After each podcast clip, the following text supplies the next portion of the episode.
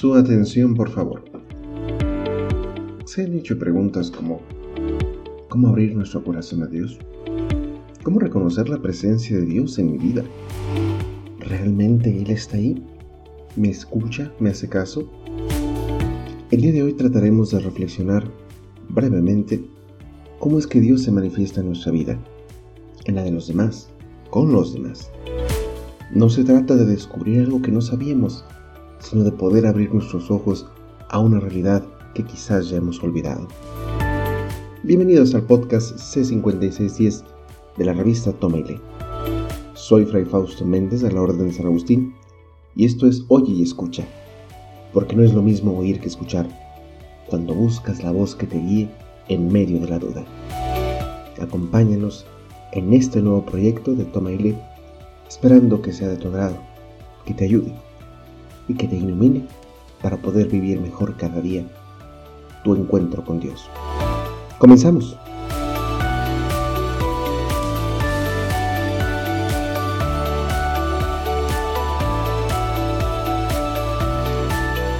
Amigos, estoy muy contento por retomar este proyecto que desde el 2015, si no me fallan mis registros, no se había podido retomar con escasos presupuestos, con eh, quizás incipientes técnicas para poder hacer llegar a todos el programa y que posiblemente nadie lo escuchaba más que algunos, al menos los primeros cinco minutos, quizás esta nueva propuesta sea un poco más fresca. Quizás tenga algo que les pueda ayudar un poco más.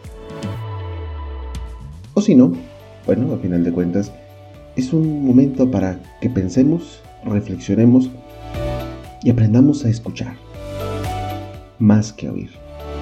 ¿Cuál es la diferencia? Aparentemente, oír solamente implica captar con el sentido del oído un sonido. El poder percibir, ah, hay un sonido, un golpe, el viento, percibes un sonido, pero no logras identificar más allá de lo que es como un ruido, como un mero sonido. Incluso cuando muchas personas se la pasan hable y hable y hable y hable, o como cotorros solemos decir, como verdaderos parlanchines, incluso no podemos distinguir las palabras que pronuncian, porque se han vuelto ruido. Y cuando se trata de escuchar, es entonces cuando hay un cambio significativo, porque empiezas a comprender lo que dicen. Incluso en la música, que es una sucesión de sonidos y silencios, empiezas a identificar el por qué alguna parte de alguna pieza es quizás más veloz, tiene un ritmo un poco más elevado, o quizás es más tranquila porque quiere generar una sensación distinta, como lo pueden hacer las estaciones de Vivaldi, por ejemplo, para poder emular un poco el comportamiento del ambiente. Empiezas a apreciar incluso los sonidos de la naturaleza, sonidos que en apariencia son caóticos, pero que guardan una armonía que, por ejemplo, Vivaldi quiso reproducir en sus composiciones. Y así como él, otros tantos como Wagner, con los truenos. Quizás otros tantos como el mismo Chopin, no se trata de que sea una clase de apreciación musical, ni mucho menos. Pero es entonces cuando empiezas a ejercitar el oído. Y muchas veces también escuchar. Tiene que ver con ese antiguo método médico que nos habla de auscultar. ¿Cuántos de ustedes fueron auscultados por el médico? ¿Qué es auscultar? Quizás para muchas generaciones nuevas, auscultarse un término, si no eh, ya caído en desuso, quizás ya no tenga el mismo peso. Pero en medicina quiere decir aplicar el oído, ya sea a la pared torácica o quizás al abdomen, puede ser con los instrumentos, el estetoscopio o sin ellos, a fin de explorar los sonidos o ruidos que pueden producirse dentro de nosotros. tiene que ver con los sonidos, por supuesto, de los órganos, de algunas de las cavidades, del pecho, del vientre, etc. Antiguamente los médicos hacían eso y todavía hay algunos que lo siguen ejerciendo. Aparentemente los sonidos del cuerpo indican que algo puede estar mal y aunque puedan no ser precisos esos sonidos, pueden indicar por dónde puede iniciar la exploración de un punto que puede determinar si alguien está enfermo o al menos el punto que lo hace sentir mal o padecer la enfermedad. Pero también auscultar tiene que ver con sondear el pensamiento de las personas, pero escuchándolas, no nada más oyéndolas. Que no queden rumores, sino realmente profundizar en sus pensamientos, en sus ideas. De auscultar vendrá oír. Y también escuchar, exaudir, oír para afuera. Que no solo quede en ti. Que no solo quede como un sonido que a lo mejor, como se suele decir, me entró por un oído y me salió por el otro. En este sentido, escuchar para afuera, más que para afuera, es alejarse un poco de ese ruido para distinguirlo mejor, como solemos hacer para apreciar mejor también una obra de arte, sobre todo en pintura. Quizás muy de cerca notemos mucho los detalles del pincel, de los colores, de las texturas, y a lo mejor nos perdemos en esos detalles y no podemos apreciar el conjunto de la obra. Entonces tenemos que retirarnos un poco para poder apreciarla en todo su esplendor, y quizás ver los detalles conjugando una nueva propuesta para la vista. Lo mismo pasa con la música, pero también con nuestras palabras. A veces es muy triste que muchas personas están compartiendo su vida, abriendo su corazón, y para muchos son meros ruidos, sonidos imperceptibles. No empatizan, no escuchan, no se alejan un poco para darse cuenta de la situación que puede estar pasando esa persona. Y eso también tiene que ver no solo con abrir el oído, sino también con abrir el corazón. Este programa no solo es especial porque quiero compartir esto con ustedes, retomar este proyecto que nace también con eh, la revista Toma en el sentido de los escritos, de las producciones, de, compartir la fe eh, de una manera quizás o más amena o, bueno, puntual. Ustedes saben que no, no soy tan puntual como yo quisiera. Este, a veces empiezo, eh, para explicar una cosa, empiezo por el Génesis, aunque se burle también una que otra persona, eh, para poder darle todo ese sentido, verlo desde lejos o alejarse un poco. Porque a veces la explicación muy concreta o la respuesta rápida me puede traer, bueno, a mí no quizás, pero a la persona que le conteste, más dudas. Y no ve el panorama general para poder llegar a eso ahora que tuvimos que dar un curso extraordinario de primera comunión, y no solo extraordinario por salirse del programa, sino también por ser intensivo. Y, uno de los problemas que se notan es, y ya me lo decía un querido maestro, no unir los conocimientos. Ver que el tema 1 tiene que ver con el tema 10 es el fundamento para poder entender el tema 10. Y lo mismo el 2, el 3, el 4, aunque parece que no. Y entonces ya cuando se va relacionando, cuando eh, este, el alumno se da cuenta de la, de la relación que tiene, dice, ah, por eso vimos esto exacto. Pero ya cuesta un poco más de trabajo porque se ven como temas aislados. Y entonces volvemos a lo mismo. Oímos, ah, ocupo esto. Oímos, ¿no? Esto va a venir en el examen y a eso sí le pongo atención. Pero no escucho lo que me quiere decir. Y a veces procuro aprenderme más las palabras que ver realmente lo que significa. Y siendo quizás más sencillo de lo que parece, me confundo y me agobio. Lo mismo pasa con nuestras pláticas. Lo mismo pasa con nuestros problemas. A veces ni nosotros nos ponemos atención en nuestras palabras, en nuestros pensamientos, Y a veces lo único que transmitimos también a veces suele ser mucho ruido. Lo que implicaría también que pues quizás por eso mucha gente pueda que ignore, pueda que no empatice, porque transmitimos ruido más que hablar. Tendrá que ver, por supuesto, perdón, con no razonar lo que se dice, o quizás explotar o desbordar, porque nos callamos. No nos oímos tampoco a nosotros mismos. Y no solo se cae en un problema de comunicación, tanto personal como externo. No entiendo al otro y en vez de preguntarle, de decirle, no te entiendo, ¿qué es lo que me quieres decir? Me burlo, me alejo y le empiezo a poner barreras que impiden que él se comunique de la mejor manera. Es muy importante que nosotros, más que destacar el hecho de, de aprender a escuchar al otro, primero nos vayamos a lo básico. Hay que aprender a escuchar. Desde el buenos días, las mamás a veces ya sabían que alguien tenía algún problema.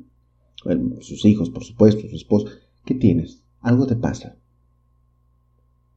O quizás para no ser tan directas, ¿cómo te fue hoy? ¿Todo bien? Mucho trabajo, eh, mucho tránsito, mucha gente, no sé. A veces hasta el mismo tono de la voz dice algo. Oyen y escuchan. No fue solo un simple protocolo de hola, buenos días o hola, buenos días. Fue algo más. Y en ese algo más se puede detectar sinceridad, autenticidad y quizás ese buen deseo de transmitir algo con la voz. La palabra edifica, la palabra crea. Hablando del Génesis, obviamente, Dios crea con la palabra. ¿Qué creamos cuando hablamos? ¿Creamos ruido? ¿O realmente estamos transmitiendo algo? ¿Y qué recibimos nosotros? No porque no tengas que escuchar los problemas del otro, y menos si es tu amigo, tu familia. Los vas a escuchar quizás para atenderlos, quizás para apoyarlos, o simplemente para prestarles un momento de desahogo. No sé. Pero escuchar es ese paso que se ocupa seguir no para empatizar, sino para poder lograr la comunicación. Bueno, ¿y qué tiene que ver este problema de comunicación con abrir mi corazón a Dios, con notar la presencia de Dios? Si no soy capaz de escucharme a mí mismo, si no soy capaz de escuchar a los demás, a lo mejor tampoco puedo escuchar a Dios porque estoy obstruyendo esas vías de comunicación, o lo estoy ignorando, o no he aprendido a escucharlo. No he aprendido lo necesario para poder dejar de oírlo y empezar a escucharlo. Que sus palabras resuenen en mí como un eco que me empuje, que me mueva, y no solo sean palabras que voy almacenando como recuerdos que algún día citaré, como recuerdos que, ah, eso vi, eso aprendí. Otra de las experiencias de, eh, de este curso de catecismo es que a veces los niños se quedaban con lo más básico, ¿no? ¿Qué es pecado, por ejemplo, ¿no? Transgredir la ley de Dios, no cumplir los mandamientos. Y yo me acuerdo que esas eran como las últimas definiciones que di. ¿Por qué? Porque eh, de eso se trataba, ¿no? De eso trata el Evangelio. No vives bien por un código legislativo, por cumplir una ley. Vives bien porque es bueno. Haces el bien por querer ser el bien. No nada más por estar este, cumpliendo preceptos y mírenme, qué bueno soy, qué bien estoy. Eso es justo lo que el Señor nos quiere evitar. Pero a veces nos quedamos con esas ideas y luego Dicen, es que los catequistas no supieron dar contenido, es que los catequistas no supieron. Bueno, también cada quien se casa con lo que aprende y punto. ¿No? Y eso es tan importante como saber qué es lo que aprecias. Porque a veces nos quedamos con las malas experiencias también que nos cuentan y no vamos más allá. No creamos recuerdos con las personas que a lo mejor nos están contando algo por confianza, porque nos necesitaban en ese momento compartirlo, o no sé. Y en vez de crear un recuerdo grato, al contrario, vamos alejando o quizás regañando o quizás eh, no viviendo acorde a la situación que ellos están queriendo vivir. Es muy triste que siendo los animales racionales que somos, creyéndonos ser eh, la corona de la cadena alimenticia, ser seres tan desarrollados capaces de crear múltiples cosas y lograr avances tecnológicos muy significativos, lo más básico, como lo es la comunicación, representa una traba importante en nuestras relaciones. Que prefiramos ser miembros de páginas empolvadas que de corazones vivos. Que pretendas ser recordado en lecciones de aulas donde a lo mejor te ignorarán mucho tiempo después, o quizás por un tiempo te atiendan y después ya no, y solo te conviertas en retratos de una historia que solamente importa en un libro y no en un corazón. Tiene una amiga escrito en su estado, ¿no? Ten cuidado con quien crees recuerdos. Y cuidado no solo en el sentido de precaución, sino también de cuida a aquellos con los que haces recuerdos. Porque eso es lo que vas a volver a pasar en tu corazón. Eso es lo que te va a dar el empuje para poder salir adelante en diversas circunstancias, ya sean buenas, ya sean malas, ya sean retos que, que te impliquen salir de tu comodidad y dar un poco más, empujar. El episodio de hoy se titula Alfarero y tiene que ver también con esta comunicación. Dicho sea de paso, he de decir que alguna vez, como anécdota, eh, quise investigar qué lecturas fueron las que se leyeron en misa el día en que yo nací pues era rastrear eh, qué ciclo litúrgico era, si era domingo, este, eh, qué año era, si era par o impar. Bueno, quienes conocen eh, pues los leccionarios y demás, pues a lo mejor este, hubieran podido tratar de hacer ciertos cálculos, ¿no? tenía que ver la fecha de la Pascua de ese año para saber en qué semana del tiempo ordinario estábamos y bueno, Alguien diría, no, pues mejor consíguete un misalito de 1992, ¿no? Y como que conseguir un misalito de hace 30 años, pues va a estar este medio complicado. Que a lo mejor se hubiera, pero bueno. Logré dar con la semana del tiempo ordinario y es la semana 17, jueves de la semana 17 del tiempo ordinario, año par. O sea, un día como ayer, 28 de julio, pero de hace 30 años. Un jueves de hace 30 años se leyeron estas mismas lecturas que, bueno, hoy pretendo compartir quizás nada más la primera, que es la, la que más significativa tengo y que sin duda me marcó y, no como un hecho profético de, ah, ese día se leyó esto, significa que es un oráculo de vida, significa que Dios tiene grandes cosas para ti. No. Quise saber por qué, qué lecturas se leyeron ese día, porque la palabra de Dios cada día tiene algo para sugerirnos como proyecto de vida, como meditación, como reflexión, para seguirlo siempre como consejo, para hacerlo evangelio de nuestra vida, para aprenderlo. Y la palabra de Dios tiene muchos más años que yo, entonces, pues, así pudo, haber sido otro profeta, pudo haber sido, este, quizás una lectura del Nuevo Testamento, no sé. Pero fue significativo que, que fuera del profeta Jeremías, un profeta que me encanta y con el que me identifico mucho, no solo por eh, esa súplica que eleva a Dios, es, que eleva a Dios, esa oración, sino también por la forma en la que humanamente expresa su sentir religioso, esa forma en la que humanamente expresa su, su agonía, diría don Miguel de Unamuno, esa lucha por ser un fiel servidor de Dios y es atacado por los que aparentemente son sus compatriotas, su familia, su gente, y se siente solo. Porque así como Jeremías muchas veces todos hemos experimentado ese aislamiento, esa quizás eh, ese ostracismo provocado por decir la verdad, por ser auténticos, o quizás porque no nos logran entender lo suficiente para podernos incluir en esa dinámica o no incluirnos en esa dinámica.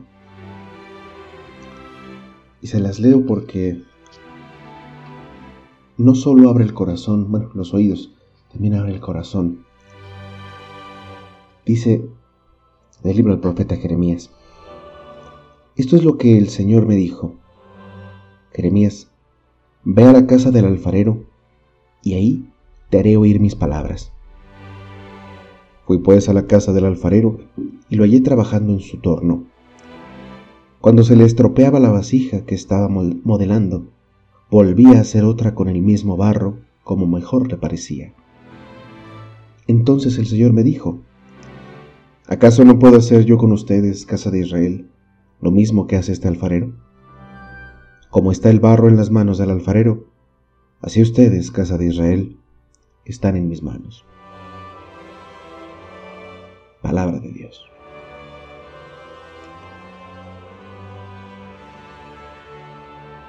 ¿Cómo está el barro en las manos del alfarero?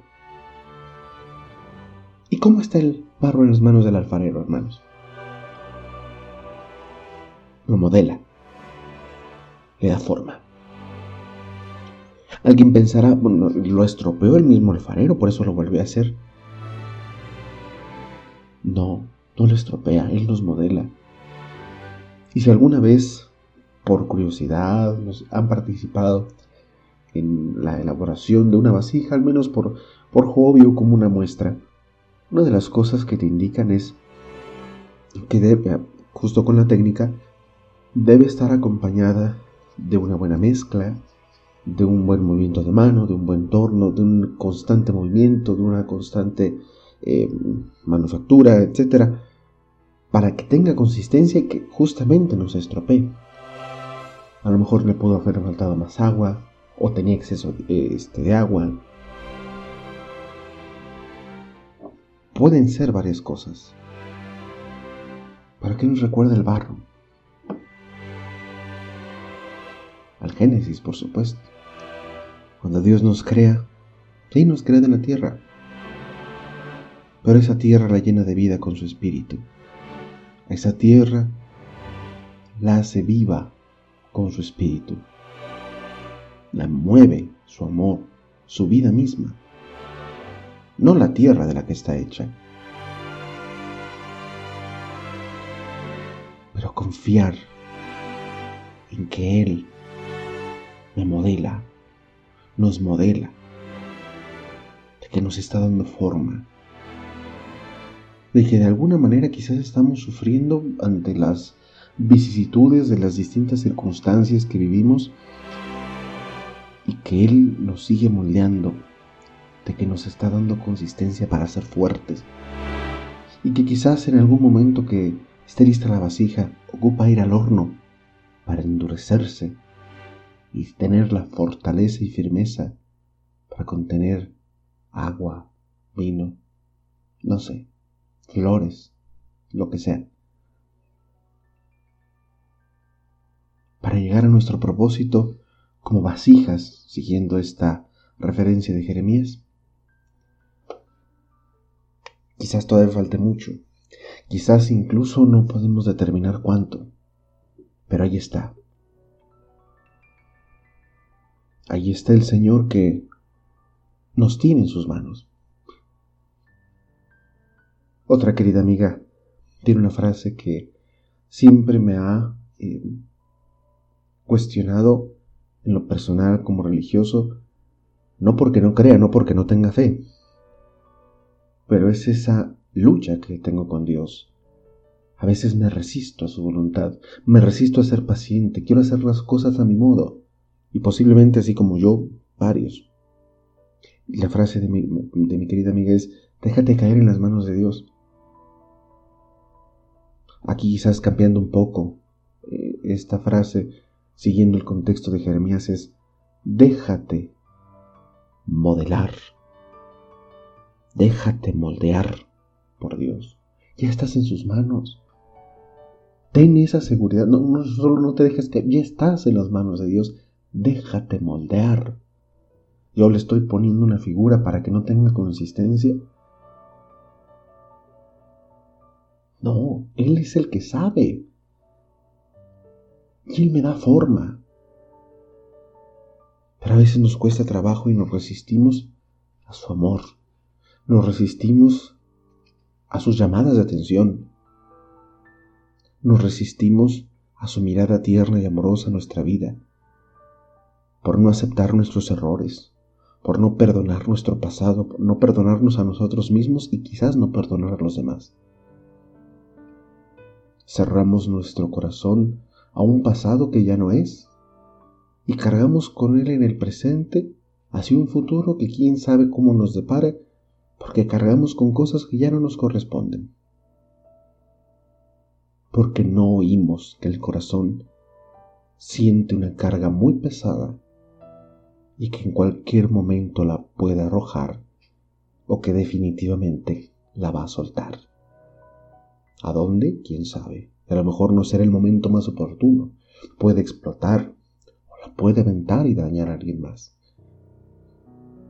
No escuchamos no escuchamos.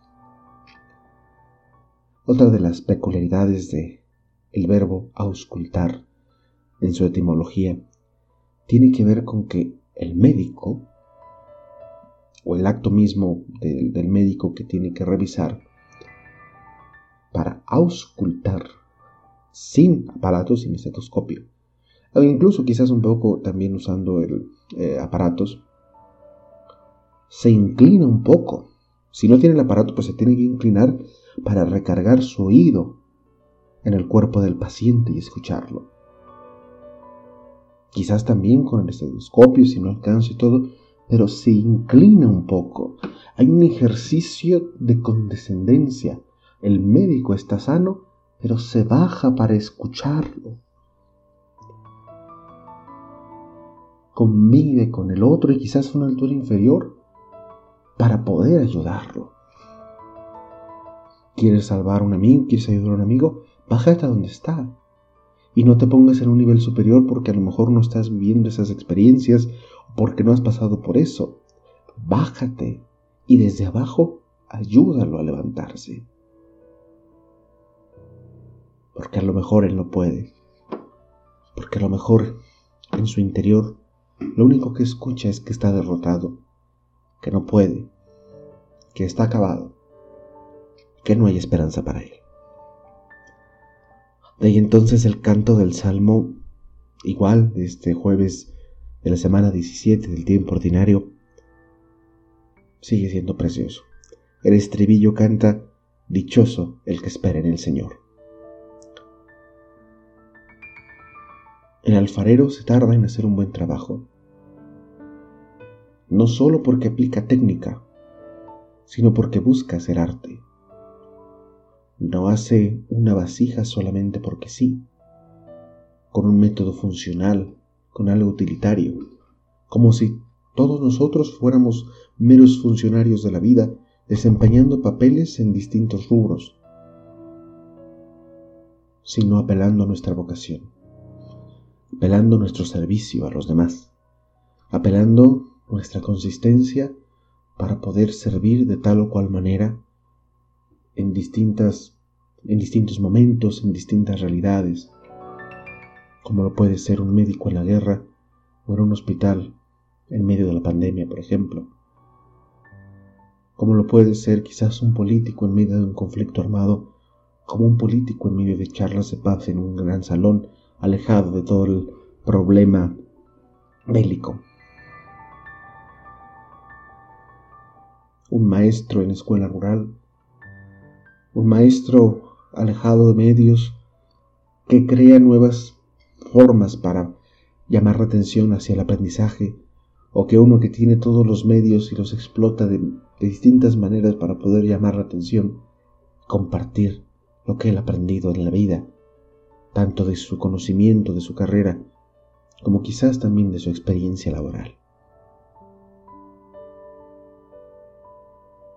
Eso no es hacer ruido, es hacer una voz que puede guiar, que puede iluminar para ser mejor, para no confundir. Pero a veces esperamos mucho, o a veces caemos en la ingenuidad de la espera, y por ingenuos, o por esperanzados, o, por, o quizás por simple este, credulidad, no esperamos con la confianza del que hace mientras espera, del labrador que trabaja la tierra, invocando el agua, invocando el buen temporal y dándole gracias a Dios que ese temporal sea para poder reflejar un poco el misterio de la creación en los alimentos, en los frutos que recoja y que comparta con los demás. Por eso dice, no pongas tu confianza en los que mandan y en el mortal, porque no puede salvarte.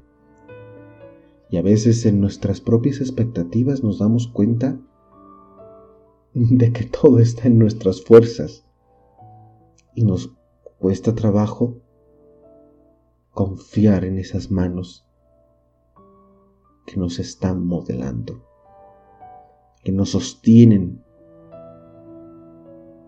para darnos consistencia.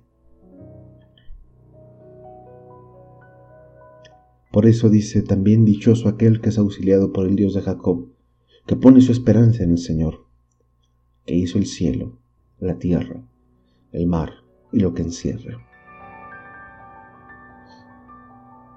¿Quién le ha sugerido el proyecto de Dios? ¿Quién le ha sugerido? Haz esto. Las estrellas deben ser así. Los mares, los animales, muy mal proyecto la creación como el acto puro de su amor, como un acto de vida. Refleja justamente nuestra realidad en la que nos movemos, en la que somos, y en la que poco a poco nos vamos dando cuenta de esa presencia tan maravillosa de ese Dios que se nos hace cercano, sí en los sacramentos, y desde antes con la misma creación, con sus palabras, en la historia, en la vida espiritual de tantos hermanos y hermanas que se consagran en el pensamiento a poder vivir mejor en la presencia de Dios, el Espíritu Santo. Pero a veces nos cuesta mucho, mucho trabajo reconocer ese amor, porque implica abandonarnos a nosotros mismos, abrir el corazón, hacernos vulnerables a ese Dios en el que a veces no confiamos porque me puede lastimar, me puede herir, porque puedo dejar de creer en Él, puede decepcionarme.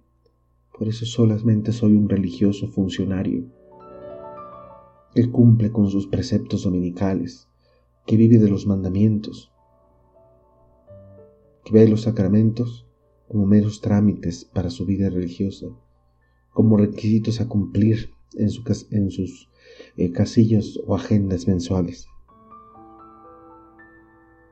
Porque no le quiere abrir el corazón a Dios por miedo a ser herido, y confía mejor en sus estructuras, en sus fuerzas,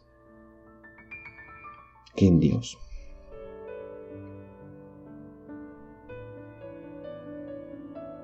Bendito sea Dios.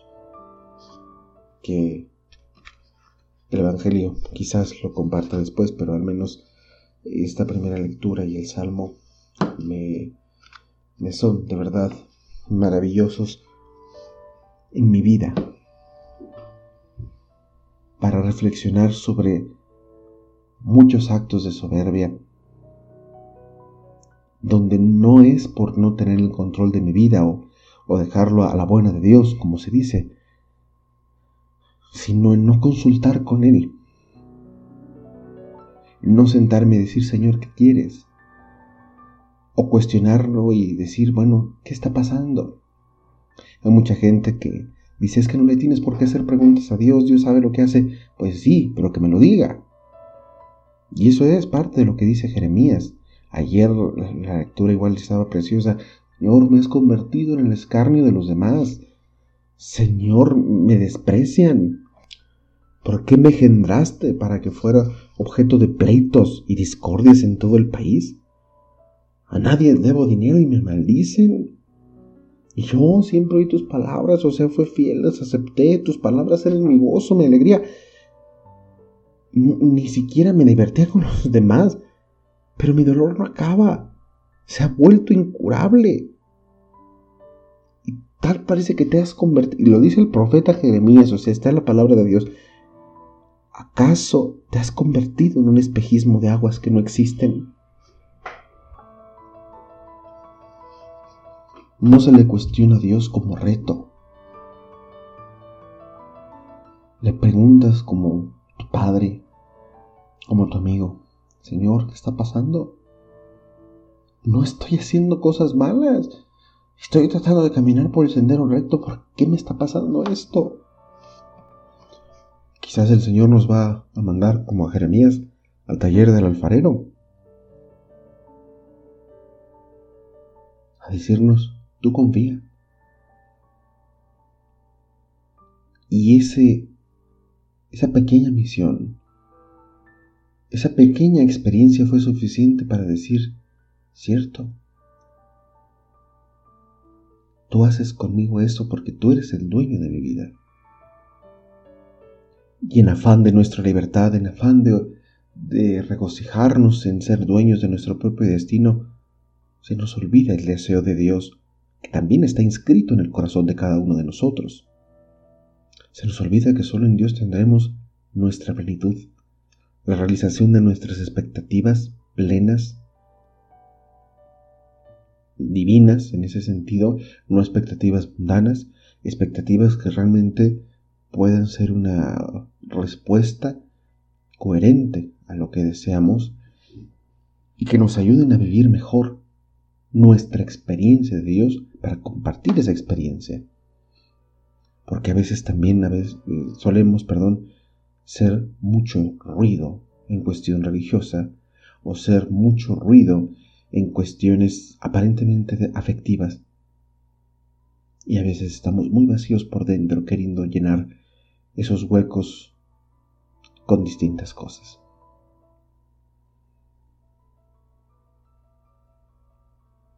Qué significativa es la palabra de Dios que nos invita a poder oír y escuchar mejor nuestra vida a la luz de Dios. Escuchar su voz para calmarnos, para consolarnos, pero también para agradecerle que nos está moldeando, que estamos en su mano que si acaso fallamos, Él nos sigue recreando, nos sigue haciendo nuevos, no nos suelta, no nos tira como basura, sino que cree que esa vasija que le puede dar problemas por no agarrar consistencia, puede ser una vasija preciosamente decorada, que preste un bello servicio a la iglesia, que sea una de las mejores trabajo, que sea uno, perdón, de los mejores trabajos ofrecidos a Dios. Y es por eso también que este programa lo retomo para darle gracias a Dios por la vida, por 30 años de descubrirlo. Quizás no me di cuenta en todos esos años de su presencia, pero desde que supe de Él, por mi madre, por mi padre, por mis abuelos maternos, que son mis, eh, o eran, mis padrinos de bautismo. Puedo entender esa experiencia que se comparte, quizás solo oía, pero que desde pequeño me enseñaron a escuchar, preguntándome de qué se trató el Evangelio. ¿Pusiste atención? Al grado de que alguna vez, cuando escuché la parábola del sembrador, Y hasta me sorprendía la forma en la que empezaba. Un sembrador salió a sembrar. Y los granos cayeron aquí y otros granos allá. Y me llamó tanto la atención que el mismo Señor Jesucristo hiciera la explicación de la, eh, de la parábola, dándole un significado a cada, a cada terreno, a cada semilla, según la expectativa, según eh, su crecimiento. Querer poner atención o poner atención a eso me hizo querer decir o querer este, poner atención en distintos textos y decir, ah, esto quiere decir aquello, cuando este poeta, este narrador, este escritor ah, ponen esta referencia, están aludiendo a tal cosa.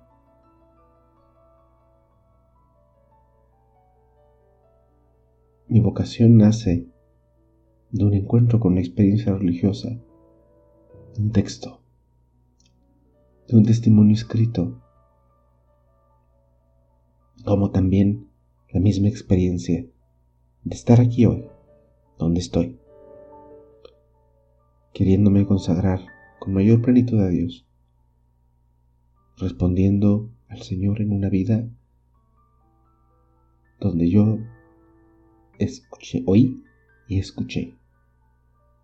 Y atendí a esa voz que en medio de las tinieblas de la duda me ha guiado hasta aquí y que me sigue sosteniendo, me sigue modelando, me sigue teniendo en sus manos para darme forma, a mí como a mis hermanos, a mi familia, a mis amigos, a cada persona que lucha por vivir con un corazón más puro, más lleno de luz, de luz espiritual, de la luz que viene de Dios que es amor.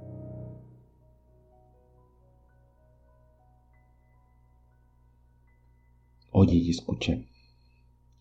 Oye esa voz que te llama, a lo lejos, a lo cerca.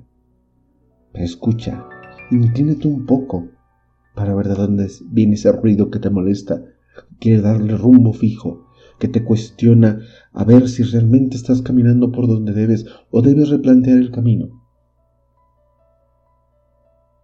Escuchar es tan difícil, sobre todo en el ruido de la multitud, en el ruido de la prosperidad aparente en el dinero, de las buenas carreras, de los buenos comercios, de una seguridad social que quizás ya no es tan política y es más oportunista para poder aprovechar todas las ventajas que se te den y poder procurarte a ti misma. ¿Quién sabe?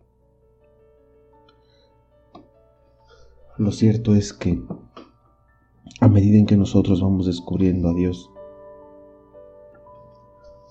a medida en que nos damos cuenta de lo maravilloso que puede ser el milagro de la vida, cada mañana, con los atardeceres preciosos de mi tierra, por ejemplo, en cada persona, en cada amigo, en cada recuerdo. Es cuando te das cuenta de la maravilla que eres tú como obra de Dios, de la maravilla que eres tú como persona, como dignidad. Dice don Miguel de Unamuno en ese libro maravilloso de amplia recomendación, Vida de Quijote y Sancho. ¿Quién me quiere como soy? Tú, solo, Dios mío, que queriéndome me creas de continuo, pues es mi existencia misma obra de tu eterno amor. Hoy celebro la vida, la que Dios me dio durante estos 29 años y ya próximos a 30. Celebro cada momento triste, alegre, las pérdidas como los encuentros, sobre todo los encuentros, las despedidas.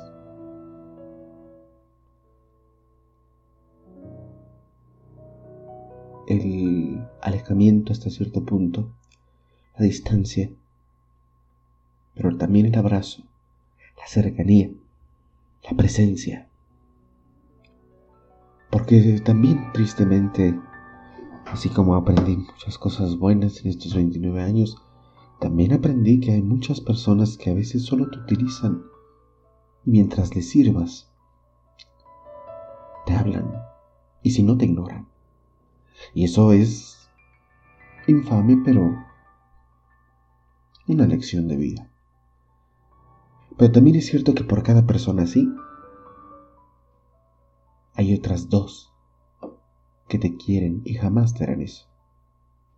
Aunque, aunque guarden cierta distancia, o aunque quizás por alguna u otra razón logren estar lejos, cerca, pero siempre demostrándote el amor, la simpatía, la compañía y estar presentes siempre en tu vida, sin juzgarte, dándote tu lugar. Independientemente si no lo hacen, Dios siempre te da tu lugar, en sus manos, en su corazón. ¿Dónde está Dios en tu vida? Ojalá y escuches su voz, que escuches cómo el torno da vueltas mientras te moldea, cómo suda el barro que te forma, esa agua con la que te está pudiendo ablandar el corazón herido por los rencores, por las malas experiencias,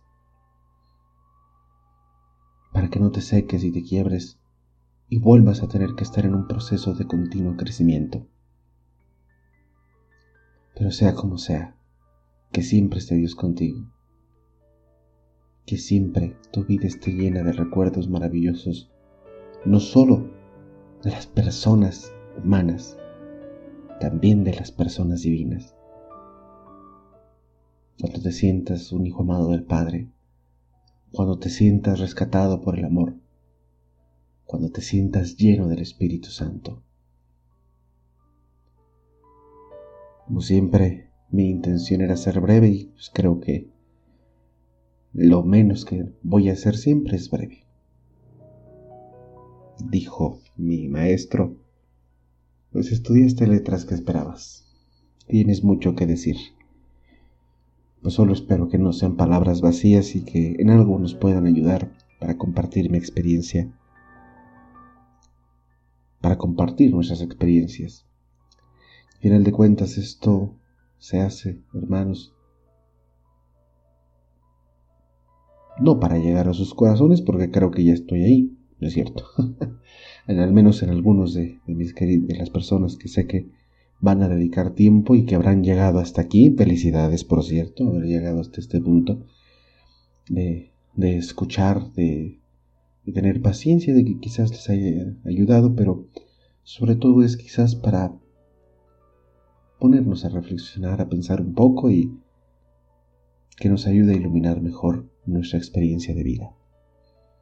Digo, uno aprende lecciones que quizás no hubiera querido aprender, uno vive quizás eventos que no hubiera querido que pasaran, pero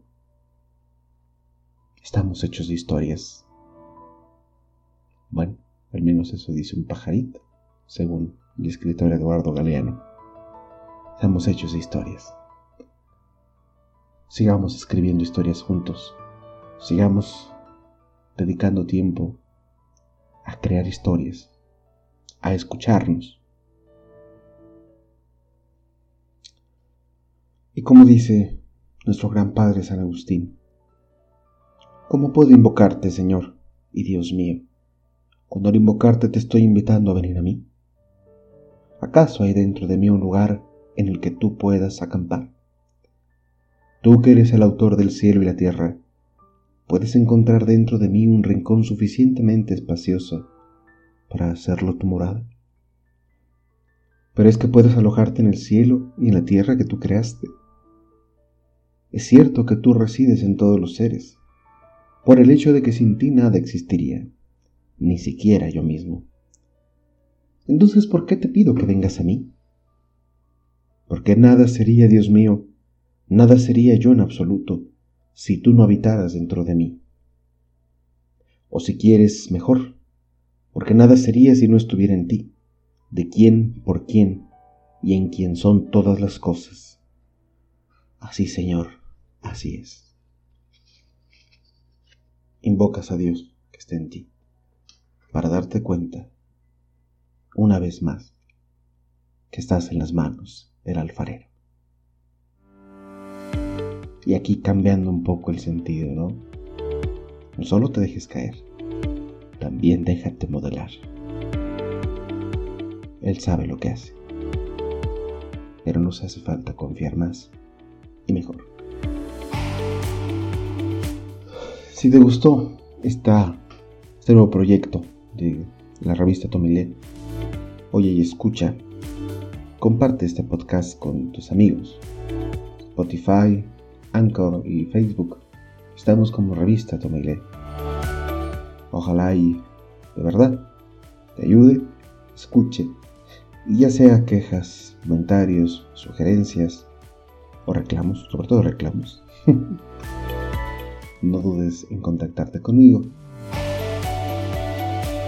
Gracias por escucharnos en esta nueva emisión, primera de esta nueva etapa de la revista Tom.